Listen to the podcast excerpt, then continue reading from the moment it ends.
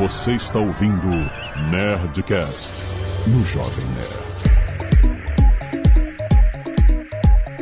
Landa, landa, nerds! Aqui é Alexandre Antônio, Jovem Nerd, querendo muito saber o que é um debenture.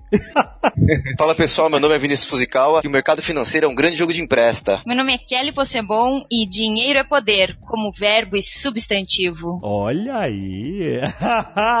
muito bem, nerds! Olha só que felicidade, nós estamos aqui no primeiríssimo episódio da nova série de Nerdcast Extras que você tem todo mês. Agora a gente fechou o mês com o Nerdcast! Pô, Alexandre, é um grande prazer aqui em nome da Nova Futura fazer esse projeto com vocês, levar a educação financeira à frente para as pessoas poderem investir cada vez melhor. Cara, eu tô muito empolgado que esse era um projeto que a gente queria fazer há muito, muito tempo, fechar essa grade de Nerdcast Extras que tem sempre um viés educativo e tava faltando justamente a gente falar de educação financeira. A gente já falou, né, em muitos Nerdcasts através dos anos sobre educação financeira, mas agora com essa parceria com a Nova Futura a gente tá muito, muito feliz de poder entrar fundo nos debentures. Eu quero saber o que é um debenture.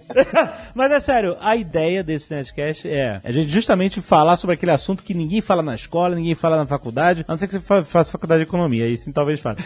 Mas normalmente, sabe, educação financeira, entender como planejar o seu futuro, como lidar com o seu dinheiro, como investir o seu dinheiro de uma forma inteligente, dependendo de cada época, porque não é assim, ó, tem, ó, descobrir o investimento perfeito é isso. Não, as coisas mudam com o passar do tempo, com as mudanças da economia. Por isso é muito importante a gente entender, não só repetir o que falam pra gente, mas entender no âmago o que é investir. Quais são as opções que a gente tem, por quê e como é que funciona. E qual é a segurança, qual é o risco e como é que funciona esse universo do mercado financeiro e como que a gente se adequa a ele pra gente fazer o nosso dinheiro crescer e trabalhar pela gente. O objetivo dessa série, começando hoje, é a gente justamente iniciar do ponto zero de todo mundo que começa a investir pela primeira vez, que é, se eu tenho uma grana que eu posso usar para investir, essa grana começa parada na minha conta corrente. É isso aí. E aí, tipo assim, se você tem uma grana que você não está usando e ela é passível de ser investida e ela está parada na sua conta corrente durante meses, que já aconteceu muito comigo, de ter uma grana lá e não fazer nada com ela durante meses. Você fica esperando um momento de emergência, né? E aí não aparece, É, fica exato, fica com medo e tal. E aí o que acontece? É, esse dinheiro parado na conta corrente já está sendo perdido. O dinheiro está perdendo valor só pela inflação para começar, entendeu? Exatamente. Então o dinheiro parado na conta corrente é dinheiro sendo perdido, sendo comido pela inflação para começar. Então, quando a gente quer começar a investir, o mínimo ponto zero é pelo menos ganhar da inflação ou empatar com a inflação, pra você não perder dinheiro. É verdade. E aí a gente daí não é o mínimo, né, Kelly? No mínimo, né? Exato, no mínimo, pra você não perder dinheiro à toa, com o dinheiro parado lá, se evaporando nem Thanos. O Thanos fica na tua conta. Se você tem, tem dinheiro na conta, parado na conta corrente, é a Thanos com a manobra do infinito. Ele vai, ó. Alexandre, sem spoiler, porque eu não assisti o filme ainda, tá?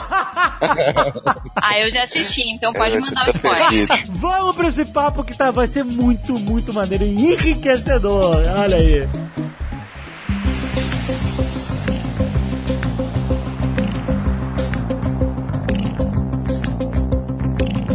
Gente, o Azagal não está aqui porque no momento dessa gravação ele tá numa mini férias aí, só pra avisar aí, galera. O Azagal não sumiu com Thanos, ele tá tudo. Fica tranquilo.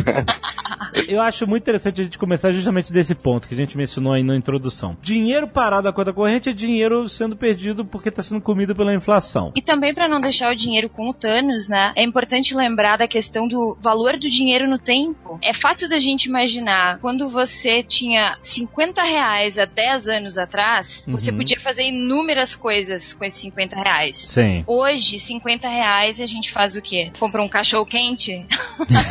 é, no aeroporto você compra um dois cachorro quente já era. 50 reais. Então, deixar o dinheiro com o Thanos é nisso que dá. Exato, exatamente, O que é né? legal falar, Ale, é que assim, o brasileiro ele tá muito acostumado a deixar o dinheiro parado e quando no máximo que ele faz é pôr o dinheiro na poupança, que é a forma mais prática de ter de investir. Você tem lá a sua conta e você manda o dinheiro pra poupança, o que é muito ruim, na verdade, né? Vamos lá, vamos entender um pouco. A poupança já foi imensamente popular na época da inflação galopante, daquela loucura que aí você deixar. Aí o Thanos comia solto na conta corrente, maluco. Você tinha. Comia. Você tinha mil produtos financeiros, né, para você, tinha um overnight, tinha um monte de coisa para você não perder o valor do dinheiro que era comido pela inflação diariamente, né? E a poupança também a pessoa não paga imposto de renda sobre a renda, né, gerada na poupança, né? Então ela era muito Eu falei no começo, Ale, que assim, o mercado financeiro é um grande jogo de empresta, né? Aham. Se você vai emprestar o dinheiro pra alguém, você espera alguma coisa em troca. Sim. Quando você tá colocando dinheiro na poupança, você tá emprestando dinheiro pro banco que ele vai te pagar alguma coisa em troca. E naquela época você não tinha, por exemplo, como emprestar dinheiro para o governo, que é o que a gente chama hoje de Tesouro Direto. Tesouro Direto foi criado só em Sim. 2002. Ah. Então, eram poucas as opções que você tinha naquela época da inflação galopante. E para pessoa física, para pessoas normais,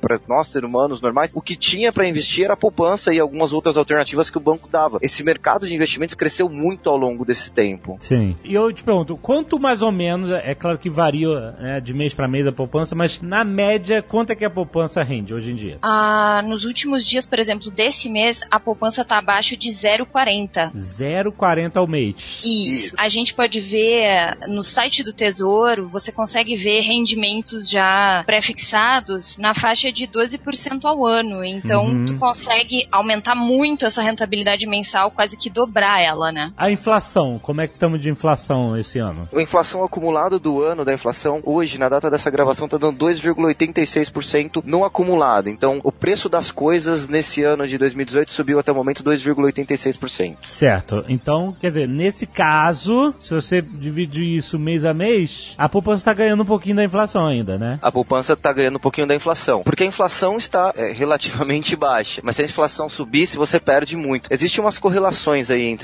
é, inflação e a, a taxa. O que o brasileiro ele, ele tem que entender é que assim, quando você tá. O, o cara tá assistindo o jornal lá com a mãe, com o filho, às vezes ele passa lá taxa Selic. Isso. Para qualquer investidor, para ele começar a entender qualquer coisa, ele tem que entender primeiro o que que é taxa Selic. Sim. Que acho que é o, é o primeiro passo, né? Se você me permitir fazer uma explicaçãozinha rápida. À vontade. O que é a taxa Selic? Vamos lá, começou a aula.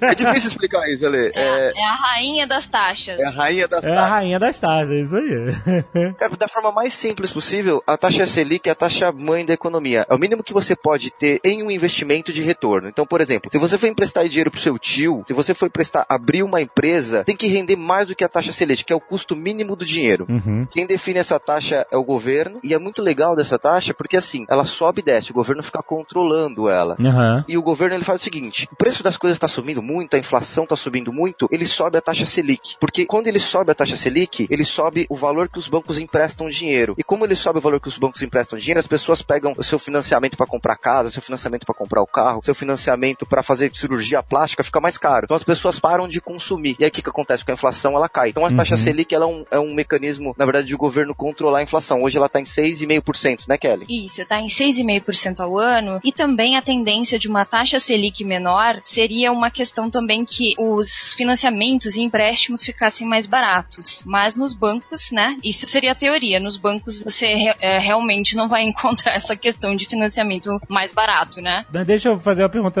aqui de leigo também, só para entender melhor. A taxa Selic ela acaba influenciando o mercado como um todo, porque Isso. ela é o custo, custo o quê? O ban é, é o O custo, custo do mínimo do dinheiro. Então, mas o que que significa exatamente isso? Quem é que paga essa taxa? É o, é o banco que paga pro governo quando faz o empréstimo, é isso? Isso. O- Os bancos, eles emprestam dinheiro um para o outro todos os dias. Certo. Às vezes falta caixa num banco, às vezes falta caixa no outro, eles emprestam, é natural. E eles emprestam dinheiro a uma taxa que chama CDI. Essa CDI, ele segue a taxa Selic. Essa, a taxa Selic, na verdade, é uma meta, é uma referência. É uma referência, exato. Não é uma coisa que ela tem um propósito e aí por acaso usam ela como referência. Ela é só uma referência, é isso? Ela é uma referência, Selic, ela, tanto que ela chama Meta Selic, que é o que onde o governo quer que os bancos emprestem dinheiro um para o outro. E ela serve também para o Tesouro Direto falar assim: olha, se você emprestar dinheiro para mim, eu te pago a taxa Selic. Então ela também, que o governo, quando ele pega dinheiro emprestado, ele paga a Selic. Então se ele sobe a Selic, ele aumenta a dívida do governo. Certo. Selic é isso. Agora tu citou também o CDI, né?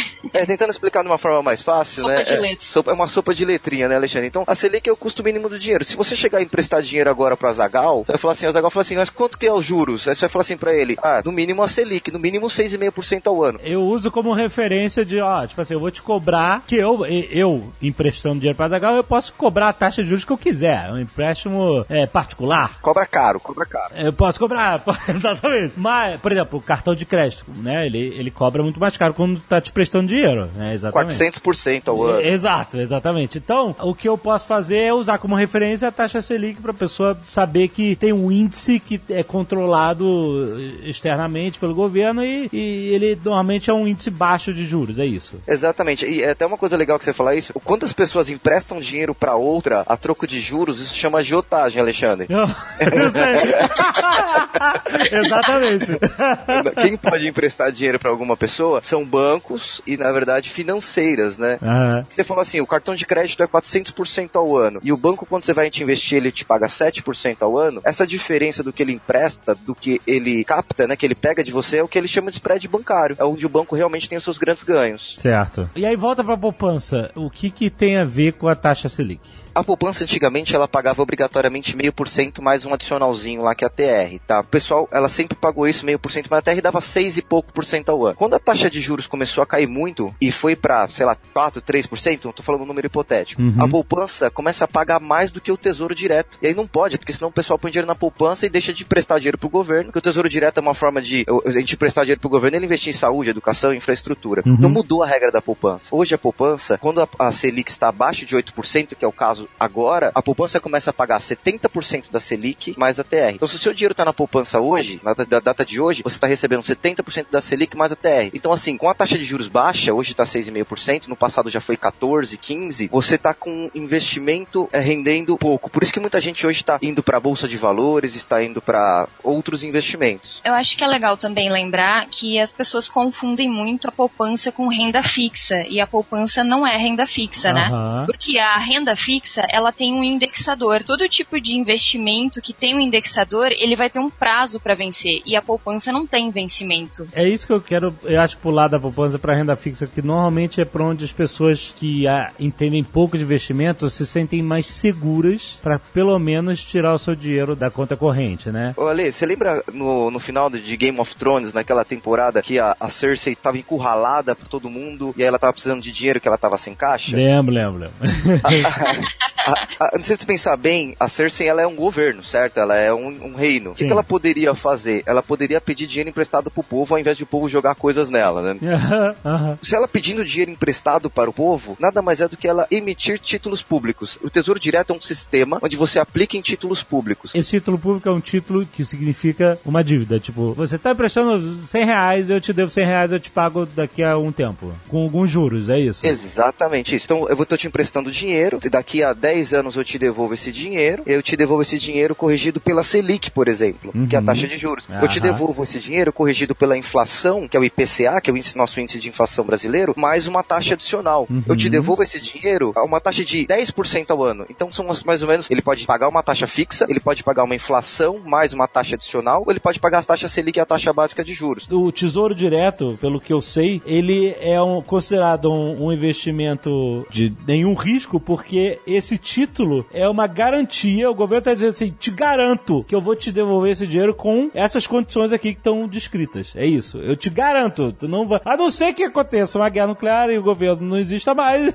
É considerado o investimento mais seguro do mercado, Ale. É mais seguro. Porque o título é uma garantia que o governo vai te devolver essa grana com esses juros que ele vai descrever ali. É isso. É importante lembrar que o o Tesouro Direto, ele não é garantido pelo FGC, o que não compromete nada a segurança. Ele é emprestado ao governo, é o seu dinheiro emprestado ao governo, ele é considerado um título soberano, de menor risco do mercado. Aham. Porque assim, o, o governo, ele é uma instância maior do país, né? Então, no máximo que ele pode fazer é imprimir dinheiro pra pagar a dívida, entendeu? Aham. É claro que isso vai gerar uma série de problemas, mas ele pode imprimir dinheiro pra pagar a dívida. Qual que é o investimento mais seguro do mundo? Vai, há controvérsia, mas o investimento mais seguro do mundo é o título público dos Estados Unidos. Aham. Entendeu? Então, qual que é o título mais, o investimento mais seguro do Brasil? É o título público do Brasil, que o- a pessoa física, né, a gente investe pelo Tesouro Direto, que é um site que permite fazer esse investimento. O Tesouro Direto é um investimento que deixa o teu dinheiro preso nele até a data do vencimento daquela, daquele título, né? Não exatamente. Não exatamente? É isso que eu quero entender. Porque essa era a minha impressão. Ah, eu falo assim, ó, se você quiser investir no Tesouro Direto, você pode escolher até deixar o seu dinheiro seis meses, um ano e tal, e aí eles vão te devolver na data que tá marcada aí com os juros. Não é necessariamente verdade para todos os, os produtos de Tesouro Direto? Os títulos do Tesouro, eles têm várias modalidades. Por exemplo, um Tesouro Selic é perfeito para uma pessoa que tem uma necessidade de fazer um saque antecipado, por exemplo. Aham. A gente também tem aqueles títulos do Tesouro indexados, taxa da inflação IPCA, ah, juros semestrais, por exemplo. Então, assim, dependendo do teu perfil de investidor, tu vai encontrar um título do Tesouro perfeito para tua necessidade, vamos dizer, de caixa, tá? Uhum. Se tu é uma pessoa que vai precisar sacar aquele dinheiro, então tu não terá que escolher uma opção dessas que já tem, por exemplo, pré-fixado para uma data específica. Ah, tá. Ser pré-fixado é uma característica que pode existir ou não. É isso. É, não, na verdade é assim, Ale, todo investimento que você faz no Tesouro, ele tem um prazo de fim. Fala assim, ó, esse Sim. investimento vai até 2040, 2020, 2021. Só que é o seguinte, você pode a qualquer momento resgatar todos eles, porque o Tesouro Direto, ele garante que ele recompra o título de você a qualquer momento, tá? Mas e o que, que você perde? Qual é a desvantagem? Existem alguns títulos que você tem um risco de pegar antes do vencimento. Risco de você pegar um rendimento menor do que você tinha combinado. Certo. Ou muitas das vezes menor até do que você aplicou. Alguns títulos são adequados para que você fique até o fim dele Sim. e outros que são mais adequados para aquela reserva de emergência, entendeu? Você aplicou, deu uma dor de barriga, seu filho ficou doente, bateu o carro, não sei, o o Azagal tá pedindo dinheiro emprestado para você, você pode sacar a qualquer momento, entendeu? Por isso, nesse caso, assim, porque quando a gente vai investir, tem que estar bem consciente desse dinheiro, quanto tempo ele pode ficar parado? Eu vou precisar sacar Sim. esse dinheiro? Esse é um risco muito grande que as pessoas às vezes amarram todo o capital que elas têm num investimento de longo prazo e não param para pensar nesse pequeno montante que poderia estar disponível para o caso de uma emergência, né? Exato, exato. Então, tra- o Tesouro Selic, porque ele vai garantir que mesmo em caso de antecipação, o montante do dinheiro resgatado seja superior ao inicialmente investido. Foi que nem eu te falei, Ale, hoje o Tesouro Selic, que é o que você empresta, você recebe a Selic, que hoje está 6,5% ao ano, enquanto a poupança você recebe 70% da Selic. Então, de qualquer forma, você ganha da poupança, entendeu? Uhum, Então, uhum. acho que esse é o passo inicial. Acho que o Tesouro Direto hoje, para muitos brasileiros, virou a nova poupança. Então, ele começa a investir no Tesouro Selic, que aí você precisa de uma corretora para investir, você tem que abrir a conta na corretora. Sim, sim. Aí você vai e faz esse investimento. O tesouro é a forma de você emprestar dinheiro pro governo, é isso. Mas ninguém quer emprestar dinheiro pro governo só por bondade. Ah, o governo tá precisando de dinheiro, vou emprestar um dinheiro. Porque Todo mundo quer ganhar alguma coisa. Com certeza. E pelo que eu entendi, existem muitas opções diferentes de se fazer isso. Exatamente. Me dá um exemplo de um investimento, vamos dizer, de um ano. Só pra gente ter na mente o tipo de rendimento que a pessoa pode ter em um determinado é, investimento em tesouro direto que dure um ano. Que daqui a um ano o governo vai me pagar de volta. Olha, não tem um tesouro direto para um ano. Você tem que aplicar ele, tem um investimento para 2021, só que você vai aplicar, só que você, a ququer momento você vai lá no site da corretora e pede para resgatar, entendeu? Isso é uma, uma base de, de vencimento de hoje em dia. Em 2018, os, os investimentos de tesouro direto estão vencendo em 2021, é isso? É, você tem várias datas de vencimento. Tem- Os títulos que são mais longos, por exemplo, aquele que paga inflação mais um adicionalzinho, mais uma taxa adicional, eles são mais longos, que o pessoal usa ele mais para aposentadoria. Então ele vence lá para 2024, 2025 e 2045. Uhum. Esse tesouro que paga Selic, ele vence em 2023. Só que se amanhã eu aplicar nele e precisar do dinheiro, eu posso, entro lá no site da corretora e peço para resgatar. Eu vou receber o rendimento proporcional ao período. Mas vamos até 2023. Vamos, vamos supor que daqui eu tipo assim, ah, eu beleza, vou pegar uma grana aí e vou botar mil reais e vou botar e vou deixar até 2023 no tesouro. Vamos simular aí um quanto seria um rendimento hoje que a gente conseguiria. Calma aí, deixa eu fazer a conta. se a pessoa aplicasse lá no Tesouro Selic, lá para 2023, Mil reais, mil, milão, mil doll. mil reais, mil Mil reais. reais, mil reais. O dólar tá meio complicado ali. Não, não, não, não, mil reais. ele teria uma projeção de rendimento líquido, ou seja, ele receberia nesse período de 1.700 dias, daria algo em torno de 27,88% líquido de rendimento. Uhum. Enquanto a poupança daria 22,32%. Então você estaria falando de um rendimento de 27% no Tesouro Selic contra 22% da poupança. É uma boa diferença. Então 27% seria 270 reais. Se você deixasse só só mil reais durante esses anos todos lá. Exatamente, você não aplicasse mais nada. Isso é seguro. Tipo, você não vai perder essa grana se você deixar ela lá até essa data, né? Que nem o mercado de ações, que você, assim, pode investir numa empresa e aí, sei lá, a empresa acabar e você não vendeu e, e perdeu a grana que você investiu, entendeu? Esse tipo de investimento não. Você vai resgatar a tua grana mais esse rendimento. É uma parada que você vai saber desde agora. Você vai saber, a taxa é pré-fixada, você vai saber desde agora ou ela vai variar de acordo com a economia, etc? Não é pré-fixado, esse é pós-fixado. Pós-fixado. Ele vai seguir a Selic. E a Selic, o governo Varia. aumenta e sobe ela ao longo do Sim, tempo. Então sim, você vai ter sim. uma média da Selic durante esse tempo. Mas existem investimentos pré-fixados, que você sabe exatamente quanto você vai tirar, é isso? O Tesouro está pagando hoje o pré-fixado. Na data de hoje, estou olhando aqui no site, 11,29% ao ano, Uhum. com vencimento para 2025, É. que é uma boa taxa. Só que assim, você entendeu que aqui ele está travando uma taxa de 11,29% ao ano? Aham. E no outro você está recebendo a Selic, que é 6,5%. Só que Uhum. nesse que você está travando a 11,29, você já travou aquele rendimento. Se a Selic subir, Subir acima, você.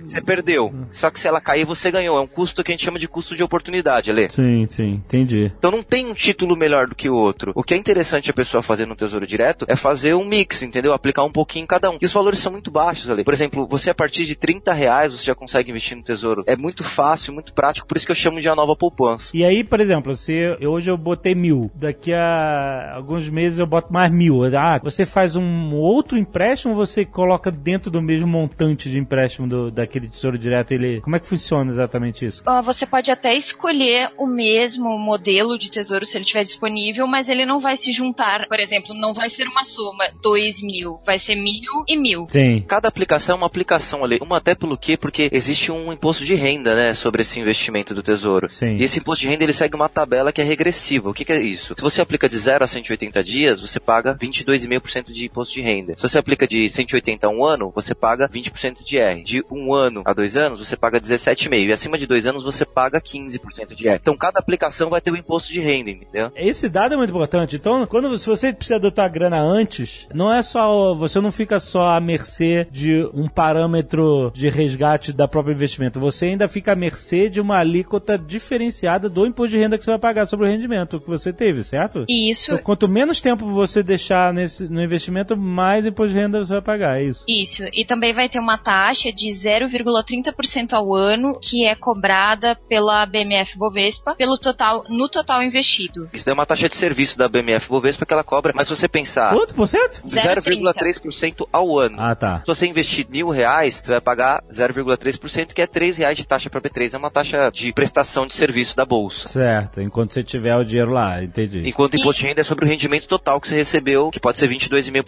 que já é uma mordida maior. Meu pai falava que a gente tem duas certezas na vida. Uma que a gente vai morrer, outra que a gente vai pagar imposto, né? Sim, todo mundo, desde Benjamin Franklin.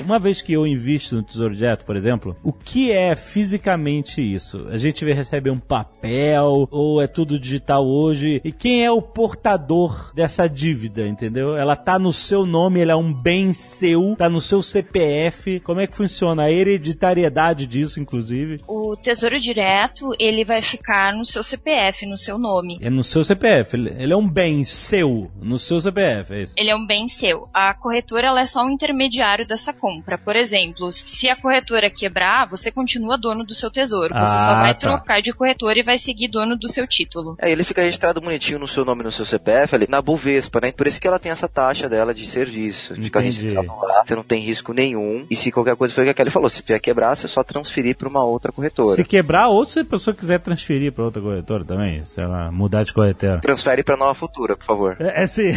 Não, tá, é. é. E a nova futura tem taxa zero pro Tesouro Direto, né? Olha só! É, tem- então vem pra cá, né, Ale? Exatamente, esse é todo o objetivo. Esses dados é muito importante. Todos esses rendimentos que eu passei pra você, eu fiz aquelas continhas, eu já descontei essas taxas, tá? Porque a poupança é isenta de imposto de renda, então tem que descontar as taxas pra fazer uma comparação. Uhum. Então, Mesmo é, assim, sai ganhando, né? Sai ganhando, sai ganhando. Existem outras possibilidades de investimentos que você ganha mais. Porque você pensa que o governo é a forma mais segura de você investir. Então ele te paga um valor. Por exemplo, lembra que eu te dei aquele exemplo lá do Game of Thrones, Ah. tem o Banco de Ferro. O que acontece? Ele emprestou o dinheiro pra Cersei a uma taxa de juros. Sim. E como é que ele captou esse dinheiro com a população? Ele capta dinheiro com o CDB. O CDB é uma forma que você empresta dinheiro para o banco e o banco te remunera de uma forma, que é o certificado de depósito bancário. Ah, então peraí, peraí. Então, isso é como se fosse o tesouro direto, só que pro banco, é isso? Para o banco. O banco, quando quer pegar dinheiro, ele tá- pega pelo CDB. Basicamente a mesma coisa, você tá emprestando dinheiro pro banco e o banco fala assim, olha, você, eu te devo esse dinheiro e eu te pago depois, é isso. E você tinha perguntado se é um papel? Não, hoje em dia é tudo eletrônico, tanto o Tesouro Direto quanto o CDB, é tudo Sim. eletrônico. Antigamente eram papéis, papéis físicos mesmo. né? Uhum. Inclusive é o portador que devia dar muito problema, você É, tá com papéis na mão. É. Mas é um CDB, o CDB o banco vai lá e pega, e, e assim, o banco ele tem que pagar melhor do que o tesouro pro, pra pessoa que tá emprestando pra ele. Só que é uma realidade que não acontece no Brasil. Se você for lá no banco, no seu banco, no banco grande, geralmente ele paga menos que o tesouro direto, então as pessoas não ficam muito atentas nisso. Aí você pergunta pra um amigo meu, fala, ah, queria investir. Ah, onde é que você tá aplicando? Ah, eu tô num CDB lá do meu banco. Ah, quanto você tá recebendo? Não sei, não sei. Aí eu falo, pergunta lá no seu banco quanto você tá recebendo. Aí ele volta pra mim e fala, eu tô recebendo 80% do CDI. E às vezes eles não têm a noção do que, que isso significa. Eu não tenho noção nenhuma.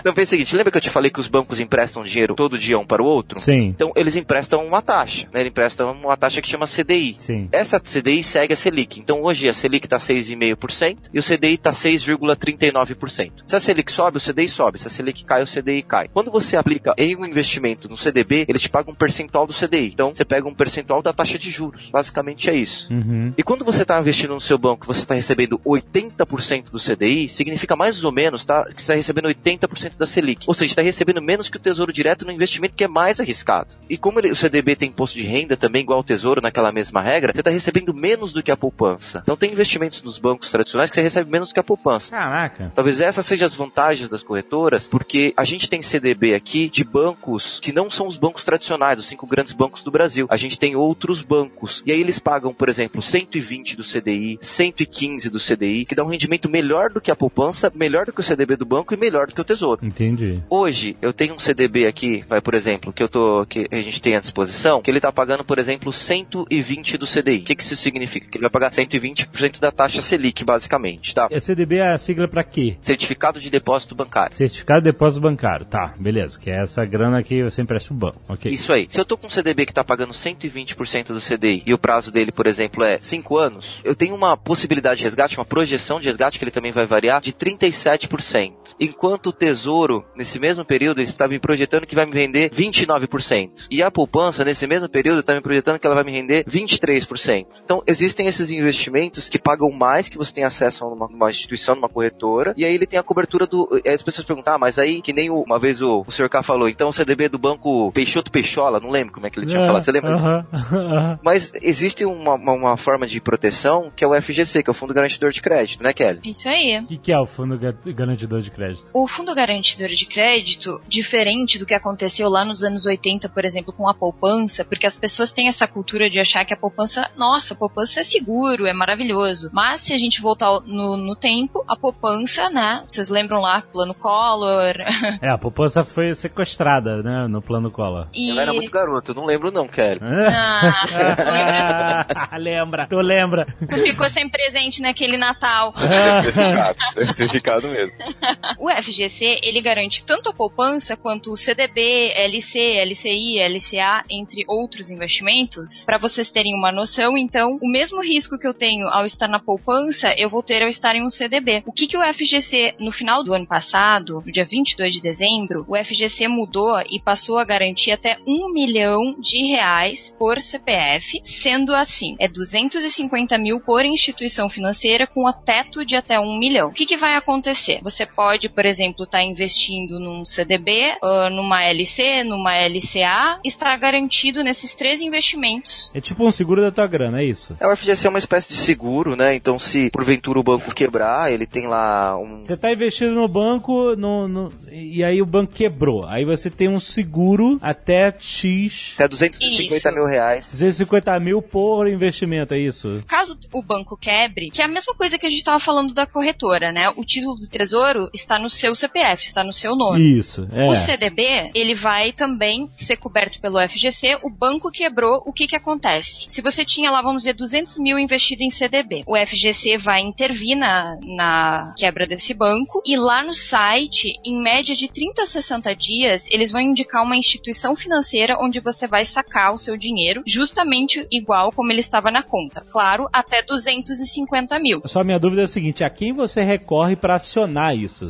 Caso. Ah, você não precisa acionar. Na quebra do banco, o FGC entra em ação, ele vai ter acesso a todos os correntistas e lá no site do próprio FGC vai ser Ah, divulgado, listado direitinho tudo que você tem que fazer, comparecer na instituição que eles vão indicar com os seus documentos para fazer então a retirada dos seus valores. Então vamos dizer que eu tenha lá até 250 mil investidos no banco lá no, no, no Chimiri Peixola. E aí Isso. o Chimiri Peixola quebrou. Quebrou. Aí você já vai no site do, do FGC e você vai ver que teu- no teu CPF vai estar lá seu você, que se fodeu lá no banco Chimiri Peixola, você pode ir nessa instituição financeira e sacar tua grana aí que tá segurada, é isso? Isso, lá vai estar o nome da instituição e aonde você tem correntista, você tem que se dirigir até o, a instituição financeira X para fazer o seu saque. É importante que, se a pessoa não puder comparecer pessoalmente, né, o, o titular do, do dinheiro, ele pode enviar também um procurador. Só uma pergunta, quais são os investimentos que são garantidos pelo FGC? Poupança, CDB, LCI, LCA, LC. Se você tiver algum dinheiro depositado também, parado na conta. Parado na conta também. Isso. E tem algumas coisas específicas também. Acessando o site do FGC, lá tem toda a lista de tudo que o FGC cobre. Mas isso qualquer cidadão, você não precisa estar inscrito em nada na FGC. Tá? Qualquer cidadão tem direito ao seguro do FGC. Hum, olha isso, muito interessante saber disso. Mas assim, até 250 mil por CPF, é isso? Por CPF, por exemplo, se você tiver na, na Nova Futura com um milhão de reais investidos, tá? Uhum. Mas esse um milhão de reais você dividiu em alguns investimentos. Por exemplo, você está lá com quatro, cinco investimentos diferentes. Certo, vamos dizer que eu tenho 4 de 250 mil, 4 investimentos. Ah, Você pode estar em quatro CDBs de emissores diferentes, né? Aham. Quatro bancos diferentes vão emitir esse- esses CDBs. E aí você vai receber os quatro de volta. Até um milhão de reais, você vai sacar de volta o seu dinheiro. Ah, então, por exemplo, se o cara tem mais de 250 e ele quer estar garantido, vamos dizer, se o cara tem 500 mil aí, e ele quer estar garantido pelo FGC em toda a grana que ele tem, ele não faria um investimento de 500 mil em um produto financeiro só. Ele seria inteligente da parte dele Pulverizar. pulverizar para que cada 250, no máximo 250 em cada instituição diferente, para que ele possa ser, né, assegurado até o máximo de um milhão. É. É legal também deixar um pouco menos, porque aquilo vai render, né? Então, por exemplo, se eu tenho um de 200 mil para um. Ah, lembrando que esse um milhão aí, ele vai até quatro anos. Por exemplo, tive um super problema, eu tava investindo, o banco quebrou e eu usei 250 mil da minha cota do meu CPF, tá? Ah. Então sobrou 750 mil no meu CPF de garantia. Uhum. Depois de quatro anos, esse número volta para um milhão, tá? Ah, a partir do investimento feito, é isso. Não, se você usar, né, se caso você tenha algum problema e precise ativar a garantia do FGC, Ah, você tá. vai, nesses quatro anos, você pode usar um milhão em quatro anos. Uhum. É, você pode retirar como a garantia, é isso. Isso, em quatro anos você tem um milhão para usar de garantia. Entendi. Se você usar um milhão em dois anos, vai ter que esperar virar novamente o quarto ano para voltar um milhão de garantia pro seu CPF. Entendi, que aí você não vai estar mais assegurado até fechar o quarto ano do momento em que você... Alexandre tá preocupado, Alexandre, que tem muitos milhões? Tá Não, é. milionário, hein, Alexandre? Eu tô planejando pro- para o futuro. É isso aí, eu quero saber desde já. Então vamos resumindo assim, ó. Um milhão por CPF, sendo até 250 mil por instituição financeira. Esse um milhão é a cada quatro anos, caso seja usado, a cota volta para um milhão novamente depois de quatro anos. Aham. É interessante, então, se você vai investir em várias partes de renda fixa, por exemplo, dividir direitinho para ficar garantido com todo o seu um milhão, né? Faz sentido, faz sentido. E é legal também, tem uma curiosidade que é sobre a conta conjunta, por exemplo. Você tem conta conjunta aí com a sua esposa, enfim. Isso. Aí o que, que vai acontecer? Na quebra de um banco de conta conjunta, vai ser dividido os 250 mil entre as pessoas da conta, né? Porque como é 250 mil por instituição financeira, Hum, não interessa se forem duas pessoas. Se você tem 250 mil, você e a sua esposa, vai sair 125 mil para cada um. Ah, então nesse caso é, é, melhor, né? Você tem uma pessoa na conta corrente com você, você divide nos dois CPFs, é isso? Na verdade, se você tivesse 500 mil, você vai sair só com os 250 da mesma forma. Tem que lembrar sempre que é por instituição tá, financeira. Tá, tá. Não, não, tá entendi, tá, entendi. Não pulveriza por pessoas que são de conta corrente, etc. É, a conta conjunta vai dividir os 250 mil para os dois. Para os dois, entendi. A gente falou um pouquinho sobre CDB, né, Tesouro Direto. Aí o que a gente pode falar tem LCI e LCA também, né? Que... Mas ele não queria falar da debenture? não, não, eventualmente durante a nossa série eu vou descobrir.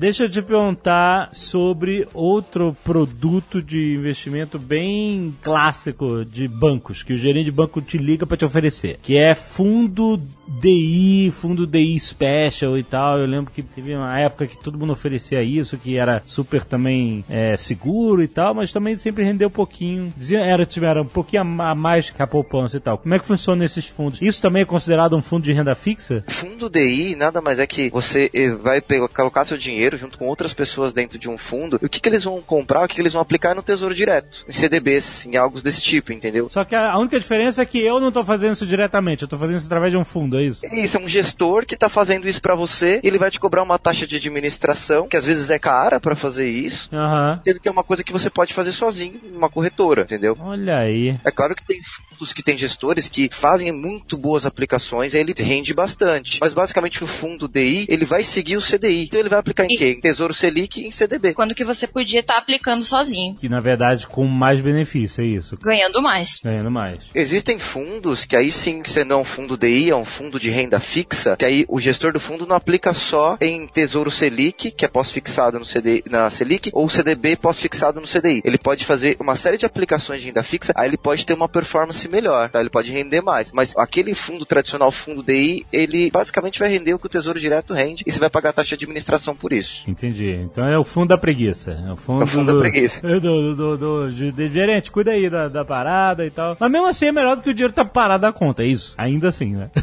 Com certeza, ah, ainda assim é melhor. Alguma rentabilidade a gente tem que colocar o dinheiro para trabalhar, né? Porque senão não dá certo. Sim, deixar o dinheiro parado realmente é a lição número um. Não deixar o dinheiro parado na conta, se ele estiver é, dinheiro parado é dinheiro perdendo valor, né? Sim, é isso aí.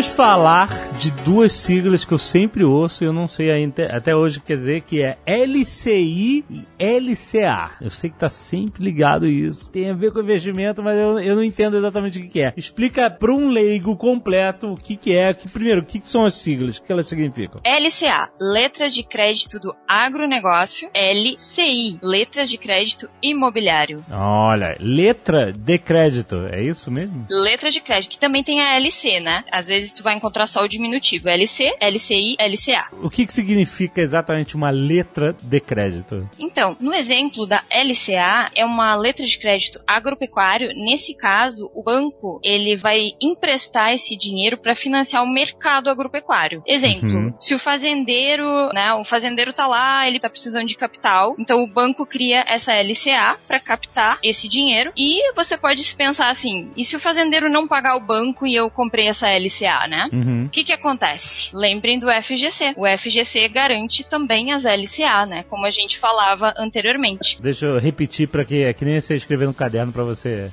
para você entender. O agricultor quer comprar um trator novo. Aí Isso. ele vai no banco e fala assim: "Eu preciso de um dinheiro prestado para comprar um trator". Aí o banco fala assim: "Beleza, eu vou te prestar um dinheiro aqui. Esse dinheiro não vai vir do meu cofre. Eu vou pedir esse dinheiro para as pessoas, para os meus clientes". Isso mesmo. E a forma como o banco pega essa grana para ele emprestar para o agricultor é com clientes investindo em LCA, letra de crédito do agronegócio, é isso. Isso. A forma dele fazer um crowdfunding. isso, bem moderno. É isso, né, para o agricultor, é isso. Isso mesmo. Então esses títulos eles foram criados pelo governo com o objetivo de ampliar os recursos disponíveis para o financiamento agropecuário, né? Uhum. A rentabilidade da LCA, ela também pode ser definida por taxa de juro pré ou pós como a gente falava anteriormente lá do Tesouro. Uma das principais vantagens é livre do imposto de renda. Ah, também, olha aí. Isso, igual a caderneta de poupança, livre de imposto de renda. Então a rentabilidade líquida para o investidor, ela é mais alta. Certo. É garantida pelo FGC. Para investir numa LCA, como é que você faz? Por exemplo, Nova Futura distribui de diferentes emissores, né? A Uhum. concorrência entre os bancos emissores das LCA é fundamental, né? A gente vive então numa economia de concorrência para você conseguir uma taxa de juros mais atrativa, né? Certo. Então você define se vai comprar um pré ou pós-fixado, aquela coisa que a gente falou anteriormente, ficar atento ao prazo do vencimento, né? É, geralmente, quando a gente fala de investimento, quanto maior o prazo, maior vai ser a rentabilidade, logicamente, né? Sim, sim, sim. E também é considerado um investimento super seguro. Então, essa é uma letra garantida pelo FGC. É, como você falou, é. Está garantido pelo FGC, você já sabe. Então, assim, o dinheiro que você colocar lá, você vai receber de volta de qualquer forma. O dinheiro é seu. Uhum. Tem que se atentar nas LCAs que elas não vão ter liquidez diária, como por exemplo, tem a, a gente falava do Tesouro Selic, né? Uhum. Que você vai conseguir sacar ele em algum momento, por exemplo, de necessidade, e mesmo assim você vai ganhar mais do que investiu. No caso da LCA, é preciso se atentar ao prazo de vencimento, porque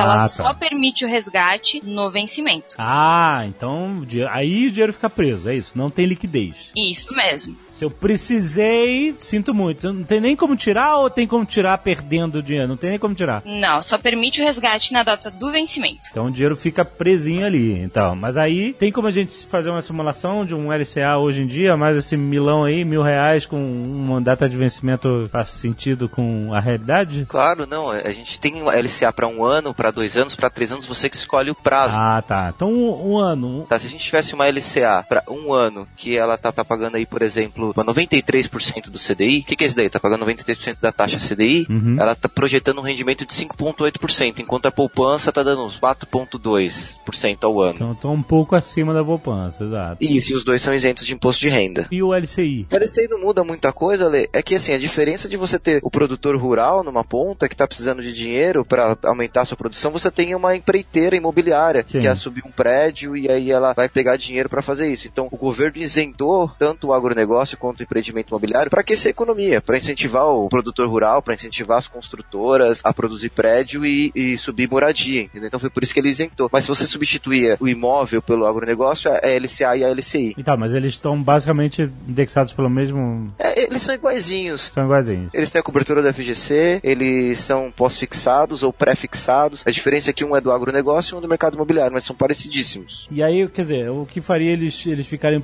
diferentes seriam movimentos muito específicos em cada uma dessas. O que as pessoas têm muita dúvida, Ale, é que é o seguinte, o pessoal pensa, ah, LCA, LCI, e o pessoal fala investimento imobiliário, já começa a associar com crise imobiliária, Aham. bolha imobiliária. Cara, não é muito bem assim, porque assim, quando a empreiteira ela sobe um prédio e ela vende várias unidades, ela vende isso em 36 meses, em 40 meses, então ela tem um monte de coisa para receber. Uhum. Ela chega no banco e fala: Olha, banco, eu tenho tudo isso daqui para receber. O que, que o banco faz? O banco dá o dinheiro para ela, claro que com desconto, e aí ele pega dinheiro do mercado e paga aquela dívida. Então ele, ele faz ganhando essa diferença, entendeu? O risco já saiu do mercado imobiliário, o risco agora é o banco, entendeu? O banco é que tá no risco. O banco é que tá com as dívidas das pessoas que estão comprando os apartamentos. É ele que vai cobrar as dívidas depois, entendeu? Uhum, aham. Então não tem muito a ver com crise imobiliária, bolha imobiliária. Uhum. É claro que se tiver uma crise imobiliária, uma bolha imobiliária, pode afetar o banco, entendeu? Mas não tem nada a ver muito de, ligado diretamente com isso. Pelo que E eu aí, en- novamente, entra o FGC em ação, né? Caso dê um super problema. você tá assegurado naqueles parâmetros, né? Isso mesmo mesmo.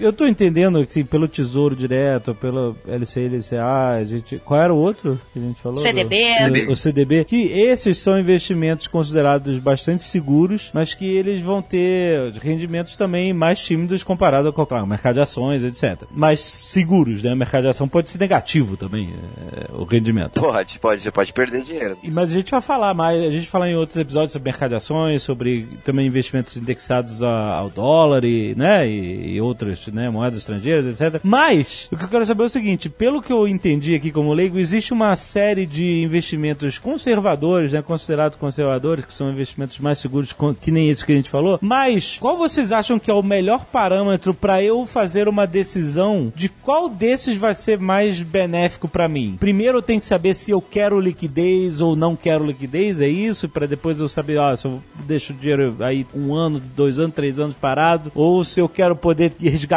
esse dinheiro a qualquer momento por causa de alguma emergência, o que que, o que, que define para mim é a escolha do melhor investimento desses que a gente falou que são mais seguros e conservadores? A gente sempre fala que não existe um melhor investimento e sim um perfil de investidor. Certo. Você está super correto quando fala avaliar a necessidade do dinheiro. Uh, eu vou precisar de liquidez, eu vou precisar desse dinheiro a curto prazo, eu posso deixar ele por mais tempo. Isso tem que ser bem avaliado na hora do investimento. Uhum. Como a gente já conversou até agora, a segurança da poupança existe para todos esses outros que a gente citou, né? Esse sentimento que a gente tem sobre a poupança antigo, hoje você pode dizer adeus poupança e conseguir uma rentabilidade maior no mesmo patamar de garantia, né? Uhum. Então o que, que você vai ter que analisar? Qual é o seu objetivo com esse investimento? Eu vou poder deixar ele parado? E lembrando, podendo deixar parado por mais tempo, no caso de investimentos que você paga imposto de renda, você vai pagar menos imposto de renda e você tem a taxa de rendimento melhor se você tiver comprometido a ficar mais tempo no, no investimento, é isso? Sim, juro composto trabalha com o tempo, né? Então, É, quanto exato. mais tempo ele ficar rendendo, né? O seu dinheiro ficar na mágica dos juros compostos, Uhum. você vai ter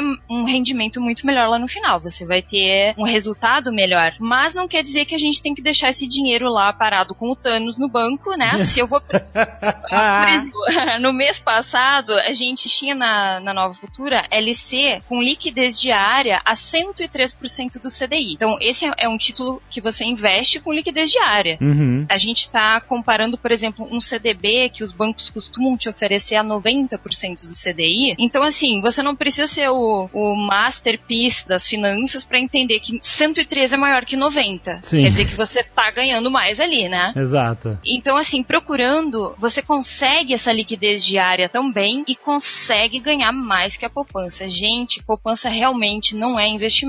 Por que que existe então até hoje? Porque o banco adora receber teu dinheiro a 0,37% ao mês e emprestar, por exemplo, num cartão a 16% ao mês. Ah, então tá explicado. Isso explica muita coisa, rapaz. O banco tá sendo malandro em cima de você que quer o dinheirinho na poupança, rapaz. É, uma escolha da pessoa, né? Se ela quer a poupança, ele aceita. O banco aceita. Ah, bota aí o dinheiro. Sim, Alexandre, tu não ficaria feliz em pagar 0,37 pra Porra! pessoa e emprestar 16%? Ah, que coisa maravilhosa. Isso é o capitalismo.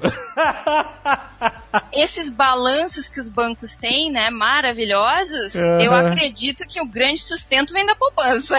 Caraca, que coisa incrível. Poupança é bom para o banco. É bom pro banco, não pra você, bom pro banco. Não pra você. Caraca, não, grandes lições, gente. É assim que a gente começa a nossa série de Nerdcast. Toda segunda a sexta-feira do mês você vai ter Nerdcast aqui, com essa parceria maravilhosa com a Nova Futura. Aliás, se você quer começar a investir, a ideia de ter esse programa todo é você fazer uma conta na Nova Futura, né? Vamos falar um pouco sobre a Nova Futura agora. A gente trouxe pra esse mês aqui pra vocês uma promoção especial pros nerds, tá? Então, pra quem abriu o link durante a semana da Ó, divulgação Ó, deste Nerdcast, a gente trouxe três investimentos, pra quem clicar no link e abrir a conta, especiais que é um CDB de 5 anos, então esse daqui é fechado por 5 anos, você não pode resgatar. Então a Certo. pessoa tem que ficar realmente ciente que ela não pode mexer nesse dinheiro, que ele Uhum. paga 126% do CDI. tá? Então a gente, Olha aí. vai resumindo um pouquinho do que a gente fez aí durante o Nerdcast. Aham. Uma LCA de 2 anos, que paga 95% do CDI. Não, ó, é importante, não é 95% de rendimento, é 95% Do CDI. do CDI, Exatamente. que é uma taxa que também é variável durante os anos, né? É, o CDI é aquele que segue a Selic. Então vai, vamos basear os 95% da Selic, que hoje está 6,5% ao ano. Isso. E aí você não paga imposto de renda na LCA. E aí se a Selic subir, você vai ganhar mais. Se a Selic cair, você vai ter um rendimento um pouco menor. Aham. Esta LCA de dois anos, a 95% do CDI, também não tem resgate antecipado. Ela é só no vencimento para dois anos. Aham. E aí a gente tem um investimento aqui que aí sim, esse você pode resgatar a qualquer momento. A Kelly até mencionou que no mês passado a gente estava distribuindo a 103 do CDI, a gente fez especial para os nerds a 106 do CDI oh. para quem clicar no link aqui embaixo. Olha aí.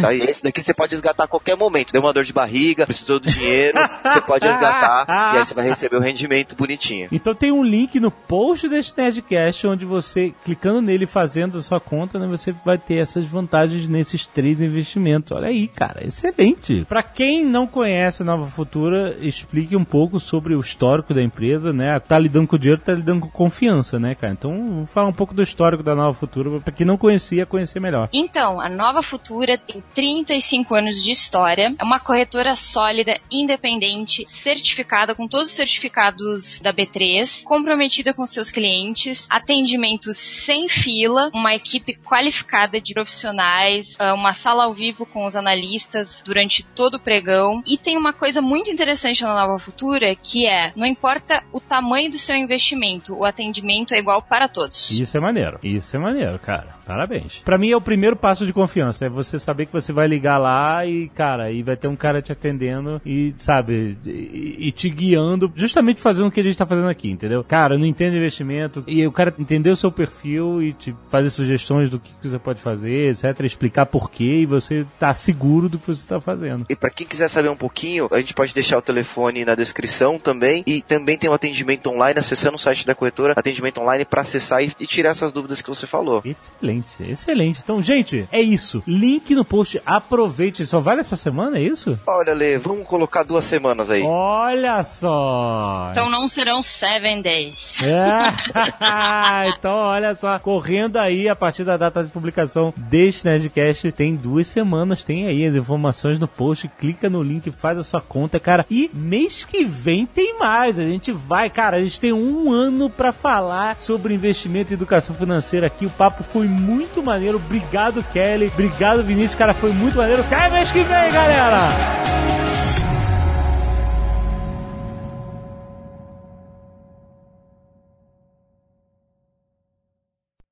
Este Nerdcast foi editado por Radiofobia, podcast e multimídia.